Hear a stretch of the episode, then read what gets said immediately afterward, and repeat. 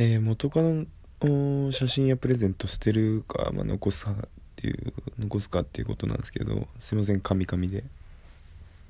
めちゃめちゃ噛んじゃった。えー、っとですねそれはズバリ僕残します。えって思った方。俺残しちゃうんだよね。なんでかっていうとその人の思い出を捨てることができないからです。ズバリ。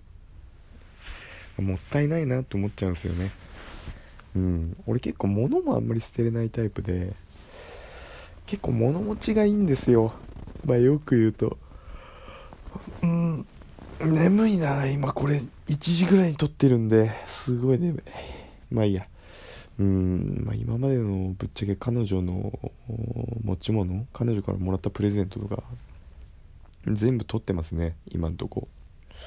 うん、まあ、ぶっちゃけ、まあ、ここだけの話、まあ、新しい彼女にバレないように隠してる。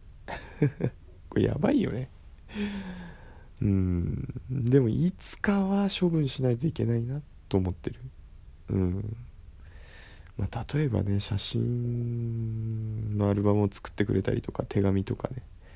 そういうの全部撮ってるんですよ綺麗に。うん。なんか男子ってコレクション癖みたいなのあるっていうじゃないですか、まあ、そういう行動の一部なんじゃないかなとか勝手に思ってるんですけど。うんただ正当化したいだけかな。うんだけどなんか捨てれないんですよね。人の思いとか、うん、あの自分のために時間を使ってあの時間を割いてくれたんだなっていう気持ちを思うとさらにまた捨てれなくなるっていうね。うん。まあでも女の子だと捨てる人多いんじゃないですか。だって写真もあの携帯に入ってる写真とか全部削除するっていう女の子多いですよね。あの彼氏と別れたら。全部一度リセットしたいっていうあの頭になるらしいですね。そういう気持ちに。あの女子女の子は女性は基本的に環境をリセットしたいっていうあの特徴があるらしいっていうのとあの男性は逆にその思い出をずっと残しておきたいっていう。うん。全部上書き保存みたいな感じらしいですね。うん。男性は上書き保存で女性はもうリセット、全部捨ててもう一回一から始めるみたいなね。そういう傾向にあるそうです。だから面白いよね。だから多分女の子からしたら多分俺が今やってること あの元カノからもらったものとかを残してるっていうのはちょっとありえないって思ってる人多分多いよね。